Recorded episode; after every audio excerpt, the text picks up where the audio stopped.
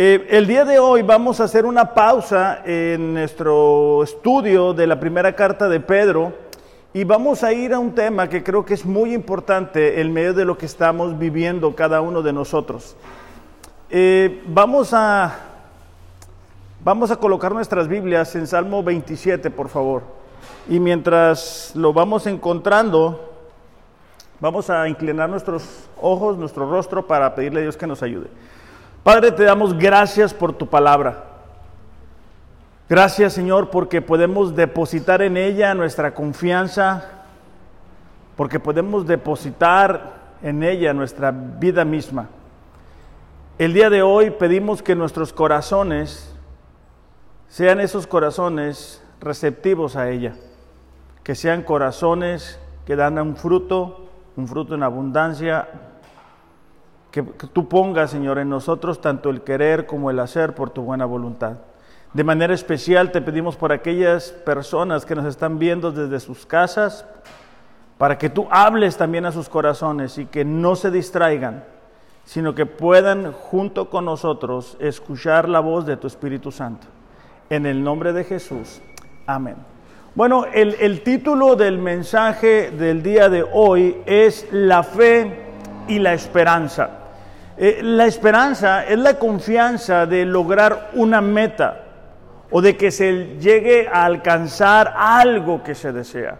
Como creyentes, cuando depositamos nuestra fe en Jesús, tenemos la esperanza de que un día vamos a estar con Él. Tenemos la esperanza de que aún los seres queridos que ya no están eh, con nosotros, que han partido, vamos a experimentar de ese reencuentro. Pero también tenemos la esperanza de que Él está en control de lo que nosotros estamos viviendo, enfrentando, y de que las promesas que Dios nos ha dado a nosotros como sus hijos se van a cumplir. Pero hay, hay momentos, hay situaciones que nos hacen desanimarnos, que hacen parecer de que lo que Dios nos dijo no se va a cumplir. Estamos buscando en nuestras Biblias el Salmo 27. Entonces, y, cuando eso sucede, perdemos la esperanza. Es cuando nuestra relación con Dios ya no está donde antes estaba, donde ya no estamos apasionados, donde ya no estamos buscando a Dios, porque hay veces que pedimos a Dios por una u otra situación y pasa el tiempo y las cosas no cambian, las cosas no mejoran, entonces dejamos de buscar a Dios. Y hoy nos vamos a dar cuenta de cuán importante, cuán vital es para nosotros como creyentes el que podamos tener la fe y las esperanzas vivas. Si el día de hoy tú te encuentras aquí y dices que la verdad no estoy experimentando, no tengo una expectativa de lo que Dios va a hacer en mi vida, este mensaje es para ti. Si a lo mejor tú dices, ¿sabes que Yo, yo he, perdido el rumbo, he perdido ese fuego que un tiempo yo tuve por Dios, juntos vamos a, ver un claro ejemplo de lo que Dios puede hacer en la vida de una persona. Y en el Salmo 27, versículos 13 y 14, este salmo, según los estudiosos, David lo escribe al final de su vida. Y es como, como si él hace un viaje a su pasado y escribe su experiencia. Aquellos que hemos estudiado un poquito la Biblia sabemos que Dios llama a David a ser el rey de Israel, pero después hay un periodo de tiempo de 13 años en el cual es perseguido por Saúl. Y todos los salmos de David nos cuentan, nos, nos expresan el dolor, el sufrimiento, el quebranto del tiempo de espera, del tiempo de las traiciones, del tiempo que él esperaba algo y eso no resultaba.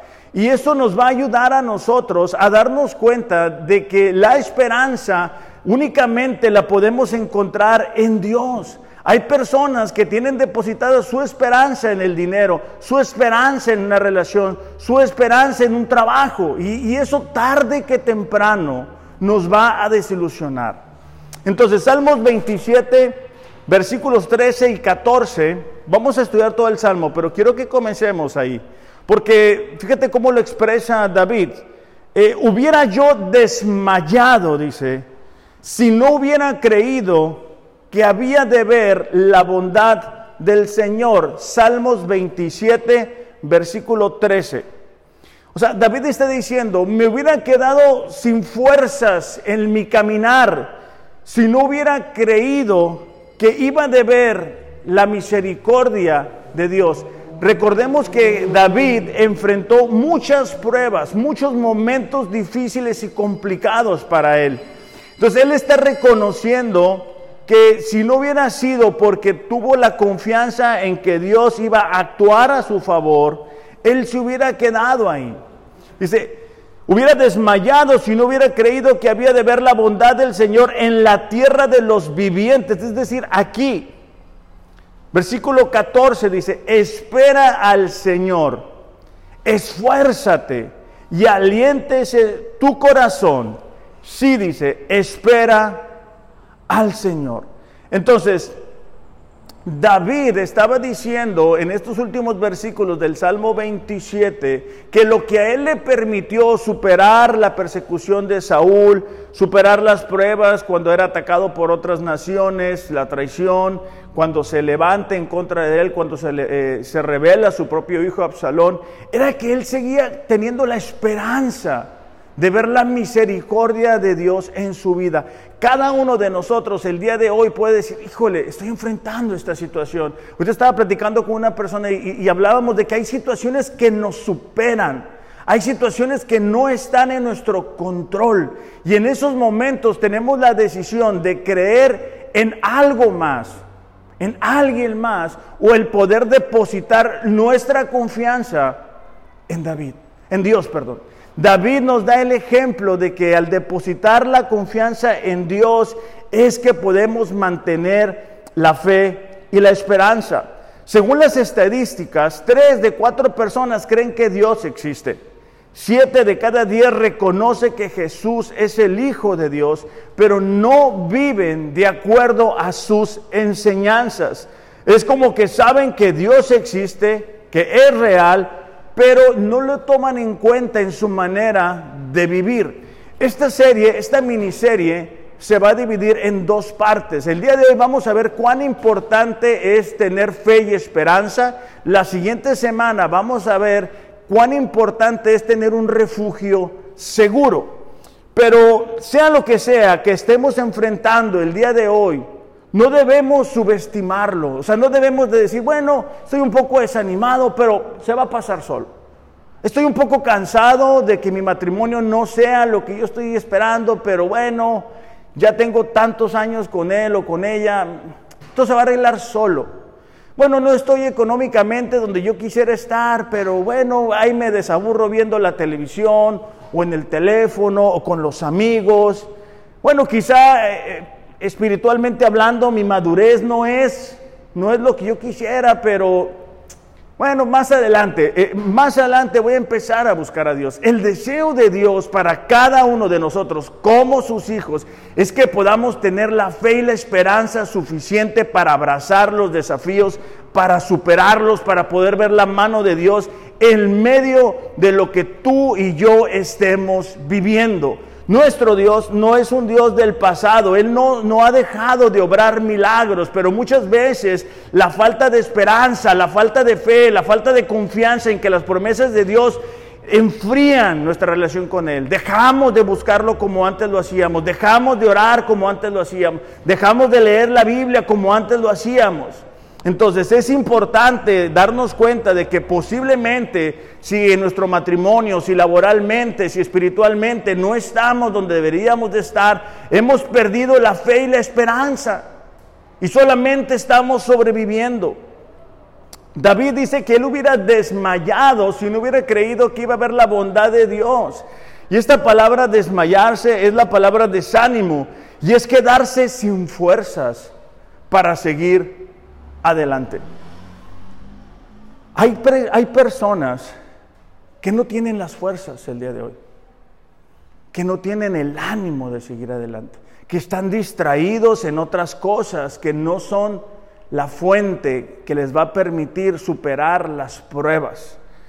Entonces el desánimo es quedarnos sin fuerza para seguir adelante, es un cansancio, es una fatiga profunda, es una sensación de que ya no hay más por qué luchar. David estaba enfrentando enemigos físicos, naciones que, le iban a atacar o le atacaron, personas como Saúl, personas como eh, Absalón, ejércitos reales. Nosotros en nuestros tiempos estamos enfrentando enemigos espirituales que te dicen, tira la toalla, no vas a poder. Dios está ocupado atendiendo otras cosas. No te preocupes, lo miras después, lo miras el lunes, lo miras mañana, más adelante, no pasa nada, relájate. Y el deseo de Dios es de que cada uno de nosotros sea desafiado. Por eso es que Carlos te decía ahorita, hey, vamos a leer la Biblia en un año, vamos a echarle ganas, vamos a despertar, porque el letargo espiritual, el cansancio, la fatiga nos hace decir, ay, estoy bien a gusto así, ay, así estoy bien, no pasa nada. Una de las cosas que a mí no me gusta que suceda en mi carro, a lo mejor los hombres me van a entender, es que se prende el foquito ese de, la gasolina, ¿verdad? Porque le hace daño al carro y, a mí no me gusta, a mí me gusta que esté el tanque medio o lleno. Sí, así me formé yo. Pero hay veces que cuando mi esposa lo trae, bueno, pues ella no le presta tanta atención a eso. Entonces, como cristianos, hay personas que tienen todo el tiempo el foquito prendido. O sea, yo entiendo que hay momentos en que nos desanimamos, entiendo que hay pruebas que, nos desafían, pero no debemos de quedarnos ahí. Tenemos que tener el tanque lleno, el tanque hasta que ya no quepa más, hablando espiritualmente. Entonces, en el Salmo 27, David nos va a abrir su corazón de cómo él mantuvo la fe y la esperanza y cuando la perdió, cómo él lo hizo para recuperarlo. En el versículo 3 del Salmo 27 nos habla de cómo David enfrentaba las adversidades. Dice, si un ejército acampa contra mí, no temerá mi corazón. Si contra mí, dice, se levanta guerra, a pesar de ello, yo estaré confiado. David aquí nos muestra cómo él enfrentaba las adversidades confiando en Dios. Si un ejército acampa contra mí, si viene guerra, si vienen problemas, si vienen dificultades, él no decía, bueno, yo tengo un muy buen ejército. Él no decía, bueno, yo, yo, yo sé que lo puedo hacer solo, tengo una alianza militar. No, él decía, yo lo hago yo como enfrento esta situación es confiado en Dios. Entonces la pregunta para nosotros es cómo enfrentas tú las adversidades. Porque muchas veces intentamos resolver las adversidades en nuestras fuerzas, con nuestras influencias, con nuestros conocidos, con lo que creemos saber. Pero David nos muestra que para mantener la fe y la esperanza, las adversidades se tienen que enfrentar confiando en Dios. También en el versículo 5 nos dice cómo enfrentaba él las aflicciones. Dice, porque en el día de la angustia me esconderá en su tabernáculo, en lo secreto de su tienda me ocultará, sobre una roca me pondrá en alto. David estaba diciendo, en el medio de las aflicciones, yo sé a dónde recurrir. Y en el versículo 12 de este mismo Salmo 27, nos muestra cómo David enfrentaba la soledad. En esos periodos tan largos en el desierto, donde no había muchas personas a su alrededor, donde hay tantas preguntas y no hay respuestas, y por qué a mí yo no he hecho nada, por qué me tiene que pasar esto a mí, por qué no puedo tener la vida que tiene otra persona. Salmos 27, versículo 12 dice, aunque mi padre y mi madre me hayan abandonado, el Señor me recogerá. David estaba diciendo, en medio de lo que esté sucediendo, en medio de esos momentos en que nos podemos llegar a sentir solos, que decimos, yo esperaba que esta persona me ayudara, yo, esperaba esto, yo no quería enfrentar esta situación, y que nos sentimos solos, que creemos que no hay quien nos pueda comprender. David dice, es en Dios. De hecho, no lo busquen, yo se los voy a dar. Salmos 9:10 dice, en ti pondrán su confianza los que conocen tu nombre, porque tú no abandonas a los que te buscan. Esto de que conocen tu nombre habla de que conocen el carácter de Dios. Aquellas personas que realmente saben quién es su Dios van a confiar en Él. Ahora, en este Salmo 27 es un resumen de lo que David vivió, ¿verdad? De años de batalla, de años de guerra, de años de, victorias, de situaciones difíciles, de, de situaciones complicadas. Pero ¿cómo hizo él para mantener su fe y su esperanza viva? Bueno, vamos a ver tres pasos en esta mañana que descubrimos cuando estudiamos un poquito la vida de David. Y lo primero que vamos a descubrir es que podemos mantener la fe y la esperanza cuando buscamos a Dios. Comúnmente expresamos frases como, bueno, pues ya nada más nos queda orar, ¿verdad? Como, como si fuera el último recurso, cuando debería de ser el primer recurso. Necesitamos aprender de que el cansancio, la confusión que tenemos que enfrentar muchas ocasiones se va cuando buscamos a Dios. Cometemos el error de ver las circunstancias y quedarnos viendo ahí, ¿verdad? ¿Y por qué me habrá pasado esto a mí? Híjole, yo me acuerdo.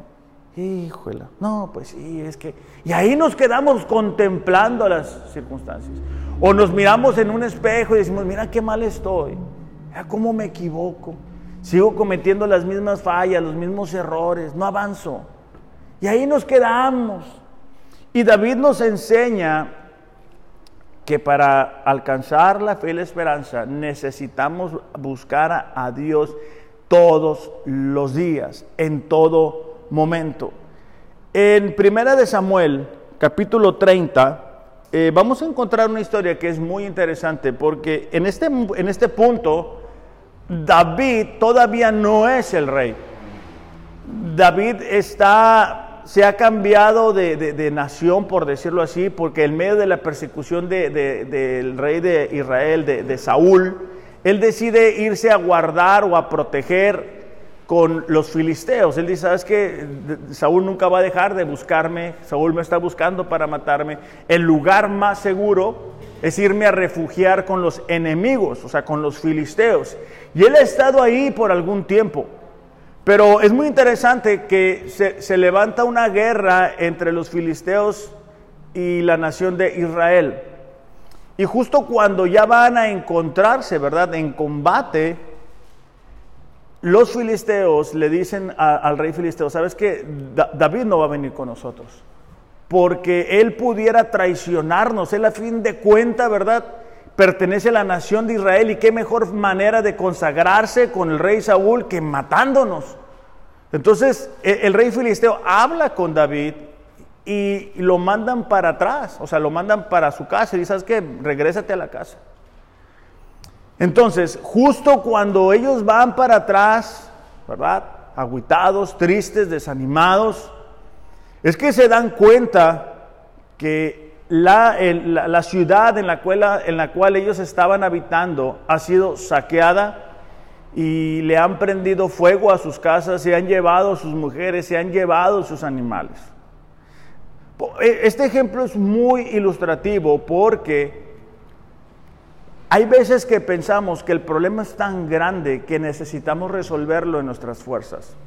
Y cuando problemas grandes vienen, sale al exterior lo que realmente hay en nuestro interior. En el, en el capítulo 30 de Primera de Samuel, versículo 6, es que vamos a retomar la lectura. Dice ahí, David se alarmó, pues la tropa hablaba de apedrearlo. Esta palabra alarmarse, bueno, tiene varios sinónimos según la traducción que ustedes tengan, pero es inquietarse, angustiarse, preocuparse. ¿Por qué? Porque la tropa se comenzó a sentir con coraje. Y ellos empiezan a decir, bueno, aquí no se trata de quién no la hizo, se trata de quién no la va a pagar. Dice, la tropa hablaba de apedrearlo y es que todos se sentían amargados por la pérdida de sus hijos y de sus hijas. Y esto es un principio muy importante. Cuando nosotros permitimos que la amargura llegue al corazón, es cuando no buscamos quién no lo hizo, sino quién no lo pague. Cuando la gente deja de buscar a Dios, comienza a buscar culpables de su situación. Ah, bueno, eh, si yo estoy como estoy, es culpa de esta persona o es culpa de aquella otra persona o de mis papás o de mis vecinos o de mi esposo o de mi esposa, de mi hijo, de mi papá y no asumen su responsabilidad. En este caso David no tiene la culpa de nada. Y en muchas ocasiones la gente se siente más cómoda, más tranquila, culpando a alguien más de su realidad. Espiritualmente no estamos donde estamos y decimos, bueno, es culpa de esta persona, es culpa de aquella persona. Ah, yo estoy así porque ah, hace cinco años una persona me hizo esto. Ah, un líder me, me desilusionó y por eso estoy así. Esa es la amargura que muchas veces hay en el corazón. Cuando alguien está amargada, dice la Biblia, ¿verdad? En Hebreos, que cuidemos de que no haya raíz de amargura en nuestro corazón porque muchos son contaminados. Entonces aquí nos damos cuenta que, que, esta tropa ha perdido la fe y la esperanza. Y ellos quieren que David pague los platos, ¿verdad? Que David se haga responsable por su situación.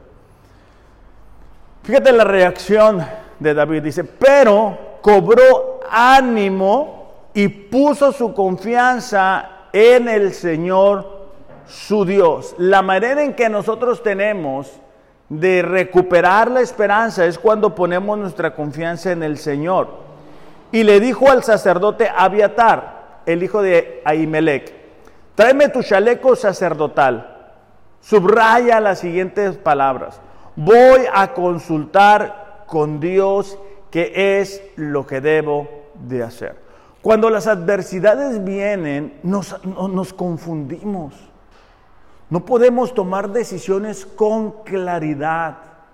No podemos ver realmente cuál es la mejor opción. El enemigo siempre va a buscar que nosotros decidamos de forma inmediata, sin pensar, sin considerar las consecuencias de las decisiones que vamos a tomar. David nos da el ejemplo de que en medio de una situación así, oye, están hablando de que un ejército te quiere apedrear, pues humanamente uno diría, pues sal corriendo, ¿no? Pero David, eh, David hace lo que ha hecho toda su vida, que es consultar a Dios. ¿Cuándo, ¿Cuándo fue la última vez que en medio de una situación difícil nosotros consultamos a Dios? Los matrimonios se destruyen porque, porque muchas veces los, los, que son parte del matrimonio no consultan a Dios. La gente se va de la iglesia, ¿por qué? Porque no consultan a Dios. Las decisiones se toman de una forma precipitada porque no consultamos a Dios. Oye, esta decisión, mira, hace un tiempo un, matrimonio este, me dijo, no, vamos a, tomar esta decisión. Y yo le dije, ¿cómo va a afectar eso tu relación con Dios? Eso es lo más importante. Porque podemos adquirir un compromiso económico, podemos pedir un, cambio de ciudad, eso está bien. Pero ¿cómo impacta eso nuestra relación con Dios? Entonces tenemos que, antes de tomar una decisión, el problema sea grande, sea chico, sea mediano, como sea, Señor, ¿qué quieres tú que yo haga en medio de lo que estoy enfrentando? Dice, cuando Abiatar le llevó a David el chaleco sacerdotal, fíjate la siguiente parte, David consultó a Dios. Cuando nosotros estudiamos la, la historia de David, nos damos cuenta que un común denominador es que David consultaba al Señor, a diferencia de Saúl. Saúl fue un rey que, no consultó a Dios. Saúl fue un rey que estaba más preocupado por lo que las demás personas iban a decir que por lo que Dios decía. Entonces David pregunta, ¿debo de seguir a esos bandidos? ¿Los persigo? ¿Los voy a alcanzar? Y Dios respondió, persíguelos porque vas a alcanzarlos y también vas a recuperar lo que te robaron. Qué importante era para David en estos momentos de crisis, de frustración, de, preocupación, que él estaba inquieto, poder recibir de parte de Dios esta palabra. Qué importante es para nosotros el día de hoy, sin importar lo que estamos enfrentando, poder recibir una palabra de parte de Dios. Pero ¿cómo lo hacemos? Bueno, abriendo la Biblia. Hay personas que les gusta ir allá, no, es que ahí va a estar el profeta no sé cuál y voy a recibir una palabra, ya están haciendo fila. Eso no es así, eso no es correcto. Dios nos habla a través de su palabra. Si tú quieres saber qué hacer en medio de lo que estás enfrentando, abre la palabra. No, no andemos buscando predicas en YouTube. Digo, es bueno, pero no es lo principal. Permite que Dios hable a tu corazón de manera personal, no a través de alguien más. Es importante que nosotros podamos decir, Señor, estoy enfrentando este desafío en mi matrimonio. Señor, estoy, estoy estancado espiritualmente. ¿Qué es lo que tú quieres decirme a mí? ¿Qué es lo que tú me quieres hablar? Estoy sintiendo que quiero tirar la toalla. Es lo que David estaba haciendo. Entonces, ¿cómo, cómo estamos reaccionando en medio del cansancio? ¿Cuáles son los pensamientos que dominan nuestras acciones? David podía escuchar la murmuración de que lo querían matar. Nosotros el día de hoy escuchamos voces de cansancio, que tires la toalla, que no puedes, que no vengas, que no busques a Dios, que no ores, que no vengas a los grupos, que no vengas los domingos, que no le eches ganas. El enemigo le gusta poner nuestros ojos en, los errores de alguien más. El enemigo le gusta que, que pongamos los ojos en nuestros propios errores.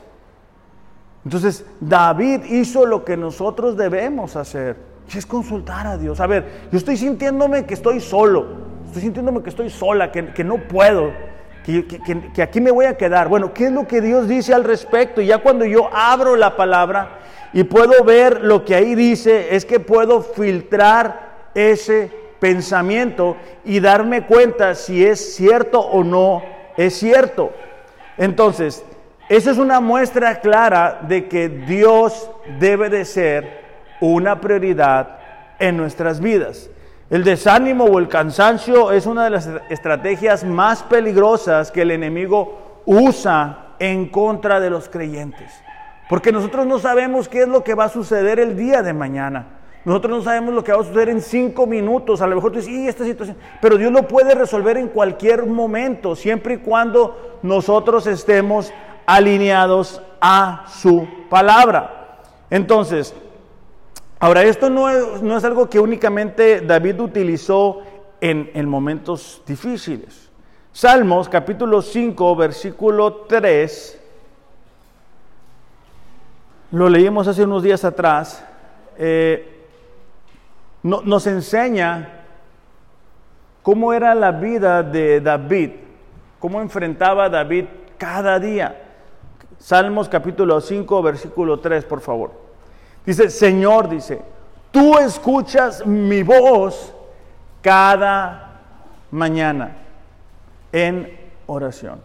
Qué importante es para nosotros despertar y antes, antes de revisar el celular, antes de hacer cualquier cosa, doblar nuestras rodillas, cinco minutos, Señor, hoy es un día, es un día nuevo. Ayúdame, Señor, muéstrame, Ayúdame a cambiar, me siento apático, me siento estancado. Siento que, ya no, no estoy fluyendo como antes lo hacía. Ayúdame, pon en mi corazón pasión por ti. Dice, tú escuchas mi voz cada mañana en oración. Cuidadosamente, fíjate la siguiente parte, te presentaré mi caso y esperaré atentamente tu respuesta. No puede ser que como creyentes no tengamos tiempo para orar. No puede ser. Porque si tenemos tiempo de respirar, tenemos tiempo para orar. Tenemos que doblar nuestras rodillas, una vez más te digo, y decir, Señor, ¿qué, ¿qué, onda? O sea, estoy enfrentando esta situación. No me quiero quedar así, o sea, estoy haciendo esto de forma equivocada. Oye, ¿sabes qué, Señor? Mi matrimonio no está bien. ¿Qué puedo hacer yo para que mi matrimonio funcione? ¿Sabes qué, Señor? Mis prioridades no están ordenadas. ¿Qué puedo hacer? Padre, ¿qué me quieres hablar en este día? Son oraciones bien sencillas, pero muy prácticas y muy profundas. Claro, es más fácil poner en YouTube, ¿verdad? Prédica de no sé quién y pum, y ahí te parece, ya estás escuchando y la mente anda por todas partes. Pero imagínate en este momento, o sea, imagínate que, tú llegas a casa y, te dan una mala noticia. ¿Qué vas a hacer? ¿Vas a ir al YouTube a ponerle una canción y una alabanza? No, eso no te va a ayudar. Lo que te va a ayudar es hacer un hábito de confiar en Dios todos los días, porque entonces cuando venga una situación adversa, tú ya sabes qué hacer. Tú ya sabes el caminito. Y en el caso de los hombres, ustedes tienen que llevar ese liderazgo, llevar a la esposa, llevar a los hijos en medio de esa confusión a buscar a Dios. Los hijos están solamente un tiempo con nosotros y es nuestra responsabilidad encaminarlos hacia el lugar correcto. Entonces, David, ¿verdad? Buscaba a Dios todos los días. Salmo 63, solamente para eh, remarcar eso, dice, Salmo 63, eh, versículo 1, de, de madrugada te buscaré. Mi alma, dice, tiene sed de ti, mi carne te anhela en tierra seca y árida, Salmo 63, donde no hay aguas para poder ver tu gloria. Versículo 3 dice, mejor es tu misericordia que la vida. Entonces, el buscar a Dios es lo que nos va a permitir a nosotros recuperar la fe y la esperanza. Solamente eh, para que quede un poquito más claro, eh, leíamos que cuando, cuando David y su ejército se encuentran con la realidad de que han perdido todo, lo hablaban de apedrearlo, ¿verdad? O sea, alguien tiene que pagar. En, el, en, en 1 Samuel 30, 20 dice, David tomó también todas las ovejas y el ganado de los amalecitas, llevándolos delante de otros ganados y decían, este es el botín de David. Ok, aquí lo que está pasando es de que ya han conquistado la victoria. Entonces, ellos han dejado atrás la idea de querer eh, apedrear a David. Ahora que vienen con el botín, ahora que ya todo se ha resuelto, entonces sí se acuerdan de que David es el que se merece ese botín. Entonces, cuando eso sucede también en nosotros, y, cuando la gente nos elogia, cuando, cuando las cosas están bien, nosotros tendemos a poner la confianza en ellos y a ser ídolos y a ser dioses de la gente. Pero David había encontrado solamente en Dios la respuesta para cada situación que estaba enfrentando. Entonces, por eso es importante para nosotros recordar que debemos de buscar a Dios para encontrar la fe y la esperanza. Bueno, esa es la, primera característica o el primer paso. Eh, el segundo es algo muy importante y es meditar en su palabra durante todo el día. Los pensamientos que nosotros tenemos, tarde que temprano, se vuelven acciones. El enemigo busca este, constantemente hacer que nuestra mente esté divagando eh, en cosas que no nos ayudan, que no nos fortalecen, que no están ahí para abonar a nuestra fe cristiana. Él lanza dardos, hey, estás solo, ah, no va a pasar nada, no, no le eches ganas, no tiene caso. Si estás casado, Él no te comprende, ella no te entiende, Él nunca va a cambiar y estamos siendo atacados este, por el enemigo. Entonces, de ahí la importancia para nosotros de estar cuidando realmente lo que estamos meditando, lo que estamos pensando. Meditar es pensar, es considerar, es reflexionar, es conversar dentro de la mente cuando estamos ahí pensando en cosas es la devoción privada, es darle vueltas a un asunto, ¿verdad? Cuando estamos diciendo, ¿cómo le voy a hacer con esto? ¿Cómo me voy a hacer con otro? ¿Cómo le hablo? ¿Cómo le digo? ¿Cómo le pregunto? ¿Cómo le podré hacer? Que en lugar de eso, si nosotros tenemos, tenemos perdón, el hábito de meditar en la palabra vamos a mirar que nuestra fe y nuestra esperanza se avivan porque estamos pensando en la palabra de Dios. De hecho, hay un tiempo cuando algunos discípulos abandonan a Jesús. Y Jesús les dice a sus discípulos, a los más cercanos, ustedes también se quieren ir. Y Pedro dice, ¿a dónde vamos, Señor, si solamente tú tienes palabras de vida? Eh, Carlos ahorita comentaba, ¿no? E, entre más pasa el tiempo, más escuchamos palabras de muerte. La sociedad se está moviendo en una dirección que está yendo directamente en contra de la voluntad de Dios. Y tenemos que tomar la decisión en qué vamos a estar pensando. Si te pones a ver la televisión, te vas a terminar desanimado. Si te pones a escuchar cosas que no dan un fruto, solamente tu mente se va a tener ahí entretenida y se va a estar llenando de cosas que no tienen ningún beneficio para ti. Pero si empezamos a meditar en lo que es la palabra de Dios, eso nos va a ayudar. Fíjate lo que dice el Salmo 143, un salmo de David. Porque eh, eh, estos salmos no son palabras únicamente, son experiencias de vida. Dice, el enemigo, en el versículo 3 del Salmo 143, el enemigo atenta contra mi vida. Quiere hacerme morder el polvo. Salmo 143, versículo 3. Me obliga, dice, a vivir en las tinieblas, como los que murieron hace tiempo. David está relatando e, esa batalla que se vive en nuestras emociones. Ese, ese, sufrimiento, esa frustración que muchas veces llegamos a experimentar y cómo el enemigo nos quiere colocar en un lugar oscuro donde creamos que ya no hay esperanza, que ya no hay futuro, que ya no hay por qué más luchar, que ya no tiene caso, que el enemigo quiere que nosotros tiremos la toalla.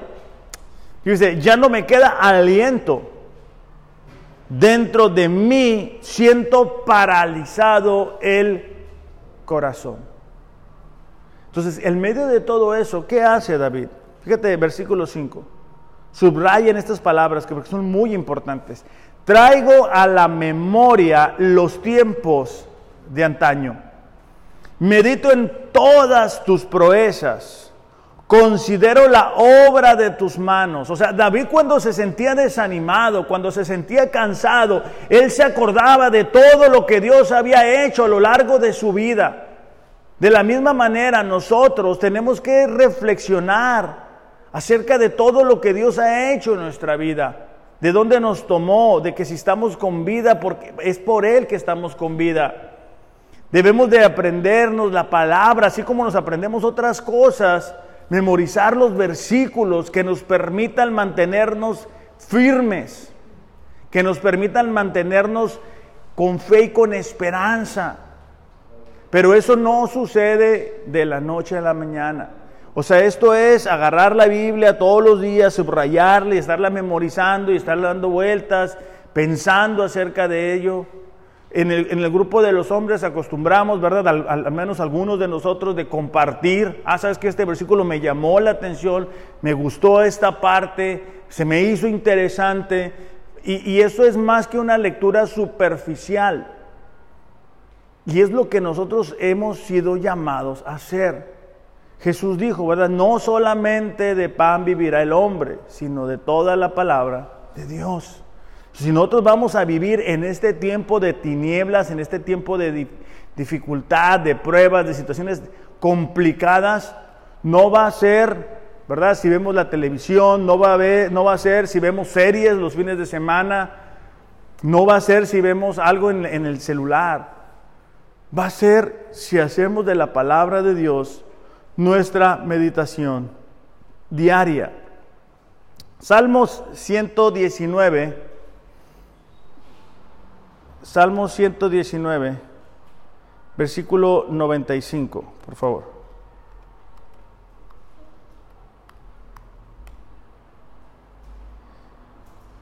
Vamos a empezar en el 92. Salmo 119 dice, si tu ley no hubiera sido mi deleite, entonces habría perecido en mi aflicción. La nueva traducción viviente dice, si tus enseñanzas no me hubieran sostenido con alegría, hubiera muerto en mi sufrimiento. El salmista estaba diciendo, ¿verdad? En medio de todo eso, lo que a mí me permitió mantenerme sostenido a, esperanza fue tu palabra en medio de situaciones difíciles, lo que nos sostiene no es una amistad, no es el trabajo, no es una casa, no es un carro, no es un celular, es la palabra. Yo recuerdo cuando enfrenté una situación muy, muy difícil en mi vida y me di cuenta que todos los dioses que yo tenía no me podían ayudar. Cuando un ser querido se va, un ídolo no te puede ayudar. Cuando alguien que tú amas te traiciona, te hace daño, tu trabajo no te puede ayudar, el dinero no te puede ayudar. Es la palabra de Dios la que te sostiene. Cuando tú estás enfrentando una enfermedad, muchas veces el dinero no alcanza. Es la palabra la que te mantiene creyendo y confiando. Cuando tú estás esperando en que las promesas de Dios se vuelvan realidad, lo que te mantiene ahí son las promesas de Dios. Carlos lo decía también, estamos viniendo a orar los martes a las 8.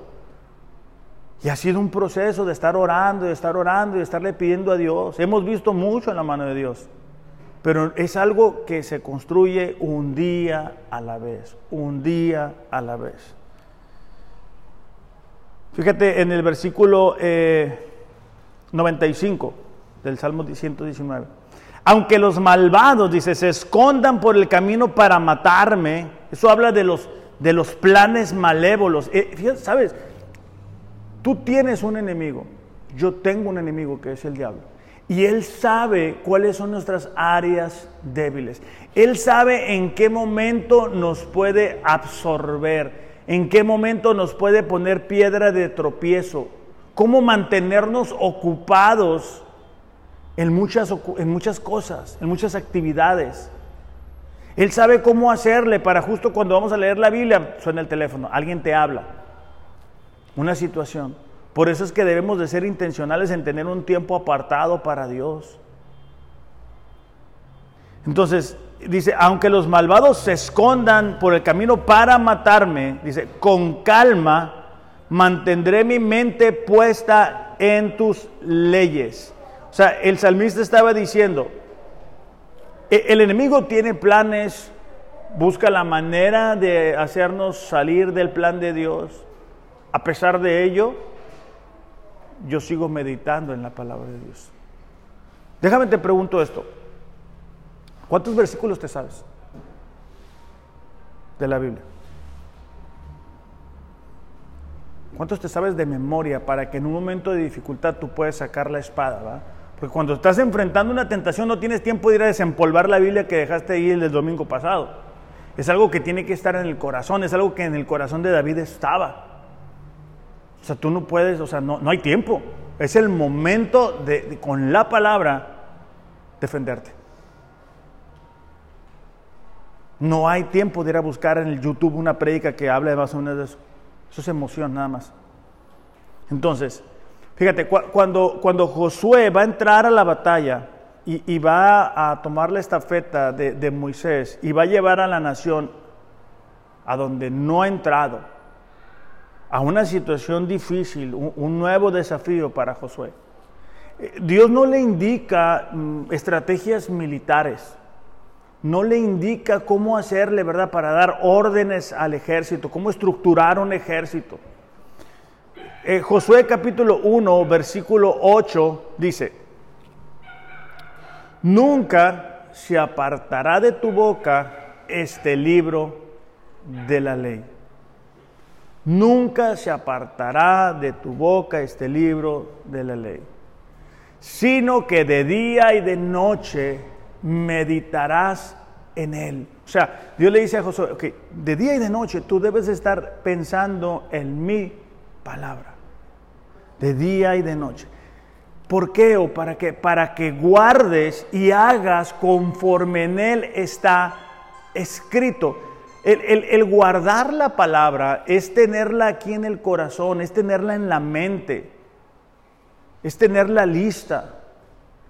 Y conforme nosotros tenemos la palabra de Dios en nuestra mente, en nuestro corazón, nuestra conducta va a ir siendo más alineada a lo que Dios dice. Dice, porque entonces harás prosperar tu camino y todo te saldrá bien.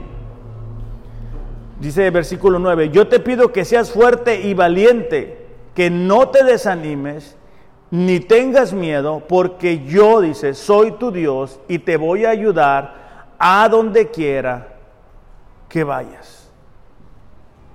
Entonces es importante en medio de las pruebas estar meditando en la palabra de Dios. Vuelvo a lo mismo, el enemigo es especialista en hacerte distracción en hacer un ruido, en hacer que alguien pase, en que justo cuando es tu tiempo de buscar a Dios, algo del trabajo y nos quiere mantener ocupados y cansados y mañana y después. Por eso es que David nos muestra que algo que lo mantuvo a él firme en su fe y en su esperanza, aun cuando era perseguido por Saúl, aun cuando Absalón se rebeló en contra de él, era estar meditando en la palabra era estar guardando las promesas en su corazón. Salmos 37, 31 dice, la ley de su Dios está en su corazón, por lo tanto sus pies no resbalan. La ley de Dios está en su corazón, por lo tanto sus pies no resbalan, porque estamos meditando, meditando, meditando en la, en la palabra, en lo que Dios dice. De hecho, Pablo Dice, piensa en lo, que es verdadero, en lo que es noble, en lo que es correcto, puro, hermoso, admirable. E, eso es lo que nosotros debemos de estar pensando. Ese es el filtro que debemos de utilizar para nuestros pensamientos, para saber si, si eso me ayuda o no me ayuda. Eso es básico para nosotros como creyentes. Pero volvemos a lo mismo nos distraemos, queremos hacerlo en nuestras fuerzas, en nuestra capacidad, queremos culpar a alguien más, la vida, el clima, la ciudad, mis vecinos, esta persona que me hizo daño, aquella otra. Y, Dios aquí nos está dando la manera en que nosotros podemos recuperar la esperanza. Medita en la palabra de Dios, no medites en tus problemas, no medites en, tus errores del pasado, en lo que te hicieron daño. No, eso no te ayuda, eso no te va a beneficiar. No, ah, ¿por qué a mí? ¿Por qué siempre yo? Fíjate que eh, nos pasó la semana pasada que una familia cercana a nosotros, bueno, unos vecinos, le preguntaron a Maril, mi esposa, hey, queremos ir a la iglesia, este, ¿a qué hora son sus reuniones? Y, y mi niña, pues ella es muy sensible a eso, ¿no? Entonces se súper emocionó, llegó a la casa, cargó su mochilita con cinco Biblias para todos los niños que iban a venir. Entonces, como nosotros la conocemos y conocemos a la gente también, dijimos, mi amor, no te vayas a entristecer si no vienen. No, no, no me voy a poner triste. El domingo pasado ella llega con sus cinco Biblias, aquí con una mochilita. Pues para colmo, pues no, no vinieron. Uf, de regreso iba, como digo yo, ¿verdad? Con el sistema caído, bien triste. Y yo me entristecí. O sea, dije, Dios, ¿por qué, o sea, ¿por qué permites? O sea, ¿para, ¿para qué es necesidad de que mi niña sufra? ¿no? Porque pues, como padre te, pega, ¿no? Porque no es la primera vez. Y Mariel tuvo otra perspectiva bien diferente. Y ella dijo, ¿sabes qué? Dijo, qué bueno que eso pasó. Porque eso le hace formar carácter. Y dije, wow. O sea, la misma situación, diferente perspectiva. Pues, cuando nosotros estamos pensando en la palabra de Dios, logramos tener la perspectiva correcta. Y, es cierto que Dios, ¿sabes que va, a haber días en los cuales yo no voy a poder estar con mi hija y no voy a poder estar ayudando, sosteniendo. Pero tu palabra sí puede hacerlo. Y por último, el, tercer paso es confiar en su fidelidad. Eh, Dios, a diferencia de nosotros, lo que dice que va a hacer, lo cumple y lo cumplió y lo va a cumplir. tenemos problemas en entender esto porque nosotros estamos acostumbrados a prometer cosas que después no cumplimos. O tenemos problemas para confiar en esto porque hay personas en el pasado que nos han lastimado que nos dijeron, ah, yo voy a hacer esto, voy a estar contigo, bla, bla, bla. y se vino la situación difícil y nos dejaron solos. Pero Dios no es así. O sea, Dios no va a cambiar. Dios no ha cambiado su propósito. Dios no e, es hoy una cosa y mañana es otra cosa.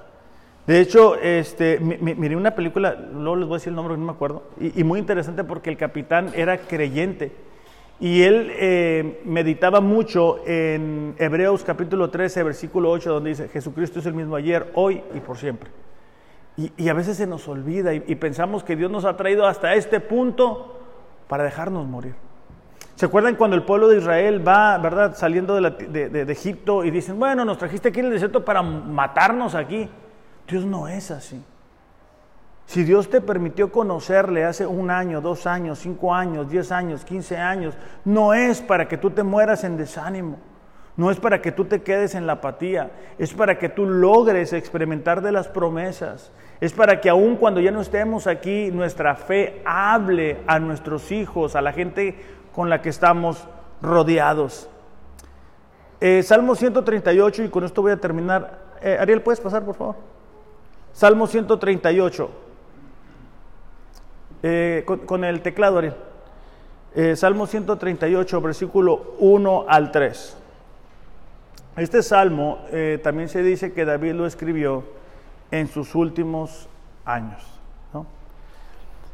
Es un salmo de agradecimiento, dice, con todo mi corazón, dice, te daré gracias.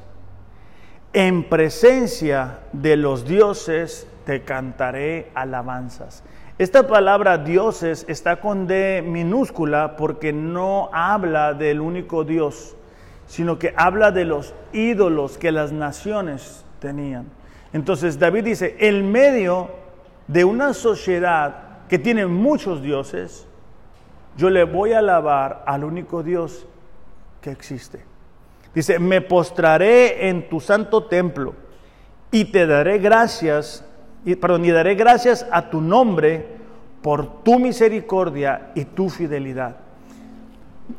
Eh, Salmo 9.10 que lo leíamos dice, en ti confiarán los que conocen tu nombre porque tú no abandonas a los que te buscan. Nos, nos habla de que aquella, nación, aquellas personas que conocen el carácter de Dios, saben que Él es fiel. Y Él es fiel porque Él puede hacerlo todo. Él es omnipotente, Él no está restringido en algún momento. Él, él, lo sabe todo, Él conoce todo. Muchas veces nosotros no hacemos algo porque no nos dimos cuenta, no vimos, no escuchamos, pero Dios sí. O sea, Dios es consciente de tu dolor, de mi dolor, de, de lo que nos hace tropezar, de lo que nos entristece, de lo que ha estado ahí, de lo que nos ha lastimado, de lo que no hemos logrado sanar. Entonces, David dice, ¿sabes qué? Yo me voy a postrar y te voy a dar gracias por tu misericordia. La misericordia de Dios es el amor que nosotros no merecemos, es, es que nos ama aún a pesar de nuestros errores, de nuestras dudas, de nuestras equivocaciones. Y tu fidelidad. Porque muchas veces nosotros salimos de una situación no por nosotros, sino por su fidelidad. Y puede ser que espiritualmente algunos de nosotros el día de hoy hemos logrado avanzar no por nuestro nivel de compromiso, sino por su fidelidad. Y yo creo que hoy es un buen día en el cual tú debes, y yo también, de responder a esa fidelidad. Porque no debemos, ¿verdad?, de abusar, no debemos de tentar al Señor. Fíjate en el versículo 3. En el día que te invoqué, me respondiste. Me hiciste valiente con la fortaleza en mi alma. Muchas veces nosotros vamos con Dios y le decimos, Señor, ayúdanos con esto. Y sales y la situación está igual. O sea, igual o parecida o peor. Pero eso no significa que Dios no nos ha respondido. Significa que no hemos logrado ver la respuesta de Dios. Y en el corazón humano muchas veces se guarda rencor hacia Dios o desánimo porque vamos y oramos, salimos, pensamos que Dios lo va a resolver al día siguiente y no funciona así. Y aquí David dice, ¿sabes qué? Tú me respondiste, ¿cómo? Dándome valor. Me infundiste ánimo. David duró 13 años en el desierto siendo perseguido por Saúl. O sea, imagínate cuántas veces David fue y le dijo a Dios, Señor, Saúl me está, me está persiguiendo, yo no le he hecho nada. Y salía para darse cuenta que Saúl venía en contra de él.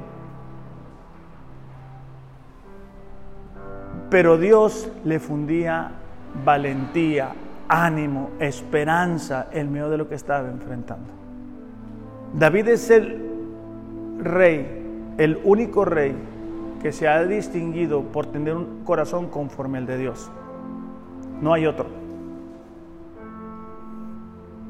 Y eso se hizo en el desierto.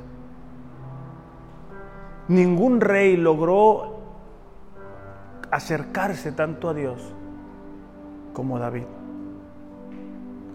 Vamos a cerrar nuestros ojos, solamente para no distraernos. Y si el día de hoy tú dices que algo ha venido a mi vida y, he perdido la esperanza, he perdido mi fe,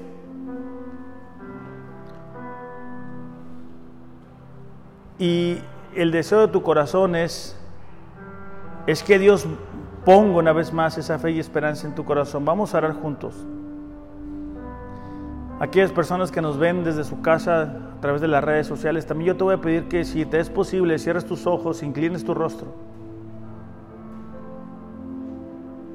Padre, te damos gracias porque tú eres fiel a pesar, Señor, de nuestras infidelidades, a pesar de que muchas veces, Padre, te, prometemos hacer esto o aquello y no lo hacemos, tú sigues extendiendo tu misericordia sobre nuestras vidas. Padre, esta tarde, en el nombre de Jesús, te pedimos, ayúdanos a recuperar la esperanza. Padre, ayúdanos a recuperar la fe en ti Ayúdanos a volver a creer, Señor, que tú nos amas con un amor perfecto, que tú nos amas, Señor, como nadie nos ha amado, como nadie podrá amarnos jamás. Que nuestros nombres están escritos en la palma de tu mano. Que tú conoces, Señor, hasta aún el detalle más insignificante. Aún esos deseos, Señor, que están en nuestro corazón y que no lo hemos comentado con nadie, aún esos dolores que no compartimos con las personas que nos rodean, por no preocuparles, tú les conoces. Padre, pedimos en esta tarde, en el nombre de Jesús, que tú nos visites a cada uno de nosotros. Padre, que tú traigas libertad en esta tarde en el nombre de Jesús te pedimos que podamos experimentar de milagros, Señor, que tú sanes heridas en nuestros corazones, que tú sanes enfermedades físicas en nuestro cuerpo, que tú traigas libertad, Señor, de cualquier tipo de adicción, Padre, que podamos creer y confiar que tú eres el mismo ayer, hoy y para siempre. En el nombre de Jesús, Padre, te pedimos haz un milagro en la vida de cada uno de nosotros. Y que podamos decir como David, en sus últimos días, hubiéramos desmayado si no hubiéramos confiado que íbamos a ver tu misericordia sobre nuestras vidas. En el nombre de Jesús. Amén. Iglesia, que tengan un excelente, excelente domingo. Compartan con su familia. Vamos a, aplicar lo que hemos aprendido el día de hoy a partir de hoy, a creer y confiar en la fe y en la esperanza que merece nuestro Dios. Que tengan excelente domingo. Los amo, pero Dios les ama más. Gracias.